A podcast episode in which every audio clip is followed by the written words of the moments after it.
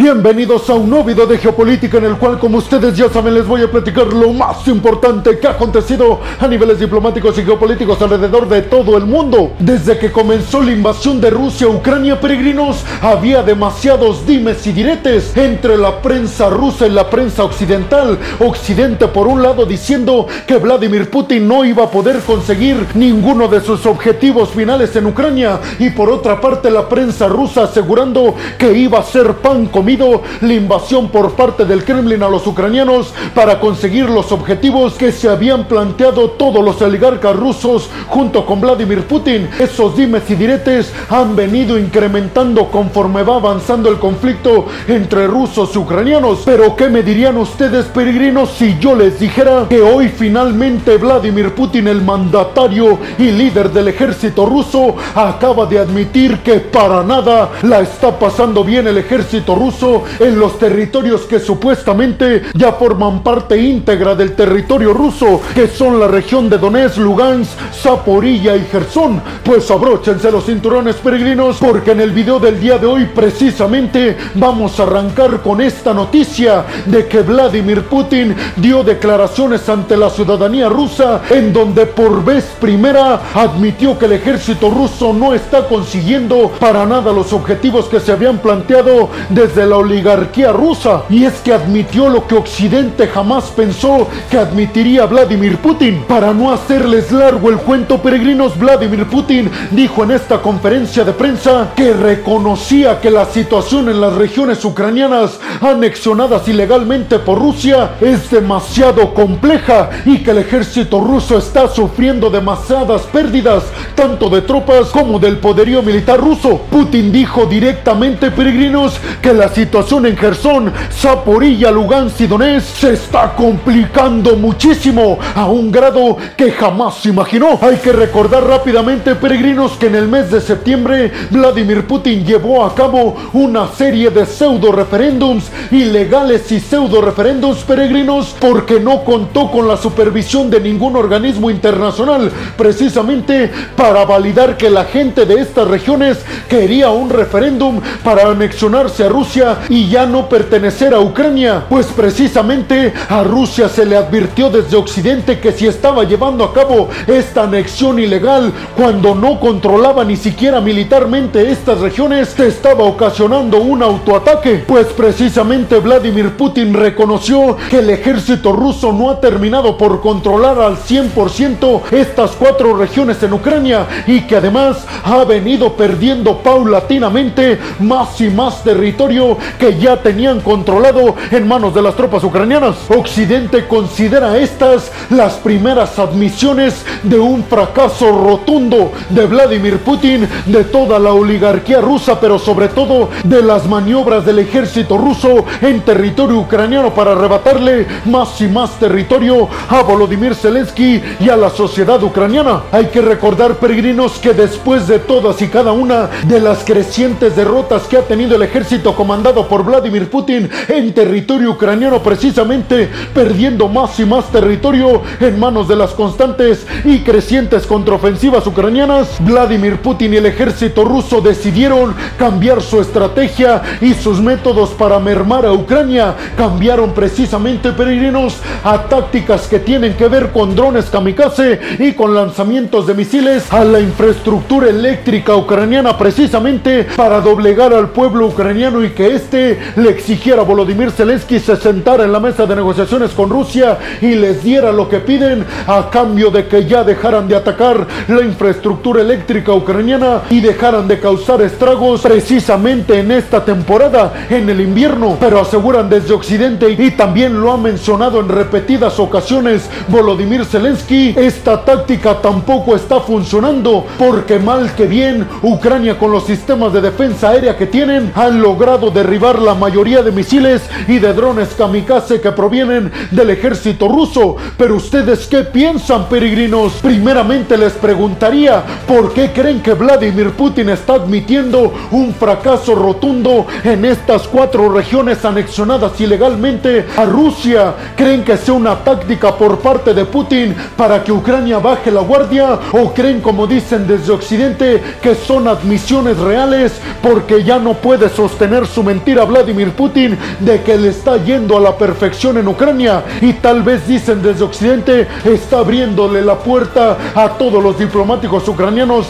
para que se sienten en la mesa de negociaciones, pero habrá que ver peregrinos si los ucranianos quieren sentarse en la mesa de negociaciones en estos momentos o ven que están ganando el conflicto a tal grado que podrían expulsar por completo a los rusos y ya no negociar nada, sino simple y sencillamente exigirle a Rusia que regrese todo lo robado. ¿Creen que el ejército ruso se recupere de todas y cada una de las derrotas que ha tenido en manos de los ucranianos? Déjenme su opinión en la zona de los comentarios. Y vámonos rápidamente con la segunda noticia del día de hoy, peregrinos, y es que Volodymyr Zelensky, el presidente ucraniano, visitó la ciudad estratégica ucraniana de Bakhmut. Recordarles, peregrinos, que Bakhmut está en Donetsk, región del Donbass, que hace todavía más impresionante que Volodymyr Zelensky haya visitado esta región, porque les recuerdo, peregrinos, que siendo el Donbass una región que anexionó por la vía ilegal Rusia y además estando en la frontera con Rusia, hace que no sea del todo seguro el que Volodymyr Zelensky esté en la región de Bakhmut, por lo cual se convierte, según expertos peregrinos,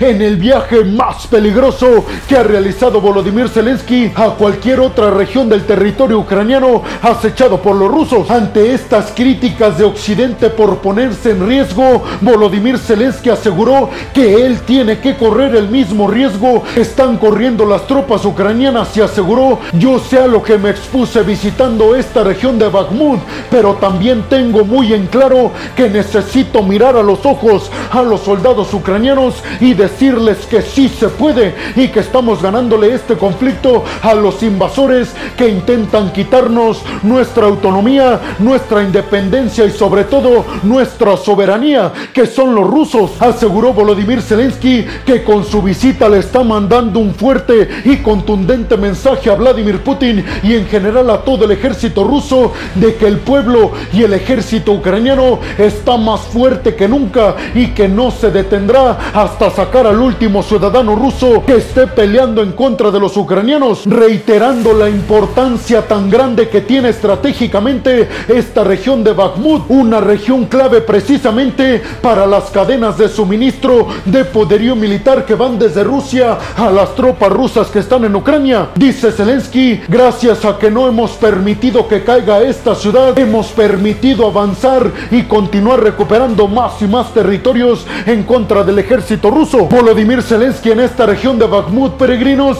se reunió con altos dirigentes militares ucranianos y también con altos dirigentes diplomáticos. También recordarles, peregrinos, que desde el verano Rusia ha intensificado su avance a esta región de Bakhmut para tratar de controlarla, precisamente por la importancia estratégica que les digo que tiene esta ciudad de Bakhmut. Pero repito, no lo han conseguido las tropas rusas y por eso dijo Zelensky, estoy aquí para decirles a nuestras tropas que tienen que seguir resistiendo y no pueden dejar caer esta estratégica ciudad nuestra. Pero ustedes qué piensan, peregrinos? ¿Creen que Volodymyr Zelensky hace bien visitando estas regiones de tanto y tanto riesgo y peligro en Ucrania están siendo disputadas entre ambos, entre Rusia y los ucranianos? Y sobre todo, ¿creen realmente que este tipo de gestos de Volodymyr Zelensky hacen la diferencia? Este tipo de cosas de ir a hablar directamente con quienes están defendiendo el territorio. ¿Creen que Volodymyr Zelensky realmente está tomando el papel del líder ucraniano que esperan sus tropas? Déjenme su opinión en la zona de los comentarios. Y vámonos rápidamente con la tercera noticia del día de hoy, peregrinos. Y es que desde el Kremlin, específicamente su portavoz, dijo que Rusia ya está preparando una respuesta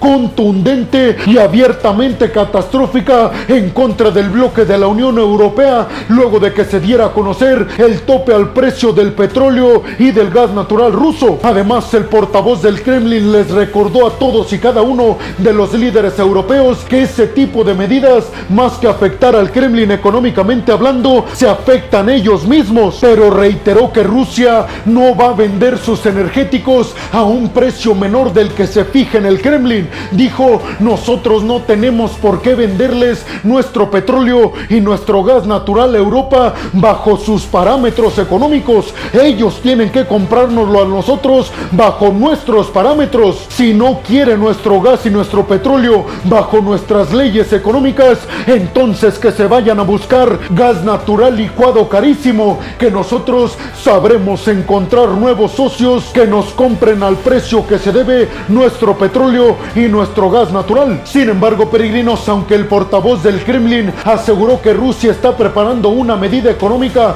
catastrófica en contra de Europa, no fue específico y realmente no dio detalles de cuál será esta medida económica que estará tomando el Kremlin en contra de los europeos, precisamente por haberle puesto el tope al precio del petróleo y del gas natural del Kremlin. Pero ustedes qué piensan, peregrinos? ¿Creen realmente que Rusia tiene los argumentos y las capacidades económicas y diplomáticas para también afectar mediante sanciones rusas al bloque de la Unión Europea? Déjenme su opinión en la zona de los comentarios. Y vámonos rápidamente con la cuarta noticia del día de hoy, peregrinos, que tiene que ver con declaraciones que ofreció también Vladimir Putin en territorio bielorruso. Y es que durante su visita para reunirse cara a cara con Lukashenko en este territorio y dado el contexto que se está dando por esta visita a niveles internacionales peregrinos, en donde la mayoría de medios de comunicación occidentales aseguran que con esta visita Vladimir Putin estará intentando unificar, escuchen bien, unificar y anexionar a Bielorrusia territorio, a sistema político y económico ruso. Pues ante esto, dijo Vladimir Putin, son puras injurias que vienen desde Occidente. Ni yo ni el pueblo ruso tiene intenciones de anexionar territorialmente a suelo bielorruso. Lo único que vengo a hacer aquí es fomentar y aumentar los lazos diplomáticos, políticos, económicos y sobre todo militares entre dos hermanas naciones, Bielorrusia y Rusia. Sin embargo, Ned Price, el vocero del Departamento de los Estados Unidos, aseguró que es Vladimir Putin el que está mintiendo y dijo, por un lado asegura que no está buscando anexionarse a territorio bielorruso, pero está mintiendo justo como lo hizo en febrero cuando aseguraba que no iba a invadir Ucrania y terminó invadiéndolo. Así, aseguró Ned Price, está realizando mentiras en contra de la ciudadanía bielorrusa, pero lo que quiere Vladimir Putin y lo que anhela en un proyecto a largo plazo es finalmente anexionar a Lukashenko y a Bielorrusia como parte del territorio del Kremlin. Pero ustedes a quién le creen peregrinos? ¿Creen lo que dicen los medios occidentales que la verdadera intención de Vladimir Putin o su verdadero plan a largo plazo es formar nuevamente lo que fue la extinta Unión Soviética? ¿O le creen a Vladimir Putin que lo que él quiere es nada más fomentar la relación bilateral con Bielorrusia y que no tiene intenciones de anexionar ningún territorio que no le corresponde a Rusia? Déjenme su opinión en la zona de los comentarios. Y vámonos rápidamente con la quinta noticia del día de hoy, peregrinos, que tiene que ver con una llamada telefónica que mantuvieron el presidente ruso Vladimir Putin y el nuevo presidente brasileño Lula da Silva, que ejercerá, acuérdense, a partir del próximo año. En esta llamada, Vladimir Putin felicitó a Lula da Silva por su victoria a Bolsonaro. Además, dicen fuentes internacionales, Vladimir Putin le deseó suerte en su mandato al frente de Brasil. Según el medio Reuters, Vladimir Putin mantuvo esta reunión con Lula da Silva para buscar acercarse a Brasil y además intentar fortalecer los BRICS, que recuerden peregrinos, es el bloque conformado por las potencias emergentes, digamos un intento de réplica del grupo del G7, pero con economías mucho menos poderosas, a excepción de China, claro está. Pues desde Reuters se están asegurando que la intención esta de Vladimir Putin de acercar a Brasil y a Lula da Silva del lado de Rusia en contra de Occidente no le va a funcionar porque Lula da Silva es muy cercano al Partido Demócrata que está actualmente gobernando Estados Unidos mediante Joe Biden. Pero ustedes qué piensan, peregrinos? ¿Creen que Brasil se va a acercar a Estados Unidos o a Rusia en este conflicto mundial? Y sobre todo, ¿creen que Lula da Silva tiene lazos cercanos con el Partido Demócrata y que esto le ayudó a ganarle al que no las tenía y que más bien las tenía con el Partido Republicano, Jair Bolsonaro? Déjenme su opinión en la zona de los comentarios. Y vámonos rápidamente con la sexta y última noticia del día de hoy, peregrinos, que también tiene que ver con esta visita de Vladimir Putin a Bielorrusia. Y es que el mandatario bielorruso Lukashenko aseguró que Bielorrusia no puede defender por sí misma su autonomía y su independencia sin la ayuda del Kremlin. Y aseguró, nosotros no nos vamos a meter en el conflicto con los ucranianos, pero lo que queremos es que los ucranianos no intenten invadirnos a nosotros. Sin embargo, les recuerdo, peregrinos, que desde Occidente y específicamente desde Ucrania aseguran Bielorrusia se está preparando para entrar directamente al conflicto frente a los ucranianos, ayudando al Kremlin. ¿Ustedes creen que sea cierto, peregrinos? Déjenme su opinión en la zona de los comentarios. Y bueno, hemos llegado al final del video del día de hoy, peregrinos. Les quiero agradecer muchísimo el que hayan llegado hasta este punto del video. Además, les quiero recordar que me ayudarían muchísimo compartiendo este video en todas y cada una de sus redes sociales, dejándome su opinión en la zona de los comentarios y además regalándome un like. También les recuerdo que si están escuchando esto desde Spotify, no se olviden de seguir al podcast. Si están viendo esto en Facebook o en Instagram, no olviden de seguir y de darle like a la página. Por último, les pediría peregrinos que si están escuchando y viendo esto desde YouTube, no olviden suscribirse al canal y activar la campanita para que les lleguen todas y cada una de las notificaciones cuando subo un video nuevo de geopolítica o de otras cuestiones a mi canal. Y como siempre lo hago al final de cada video, peregrinos, les quiero agradecer muchísimo todo el apoyo que me dan. Créanme, peregrinos, sin hoy yo no podría estar haciendo lo que más me apasiona en el mundo. Así que muchas, pero muchas gracias, peregrinos. Sin más por el momento, nos vemos en el siguiente video de geopolítica. Hasta la próxima.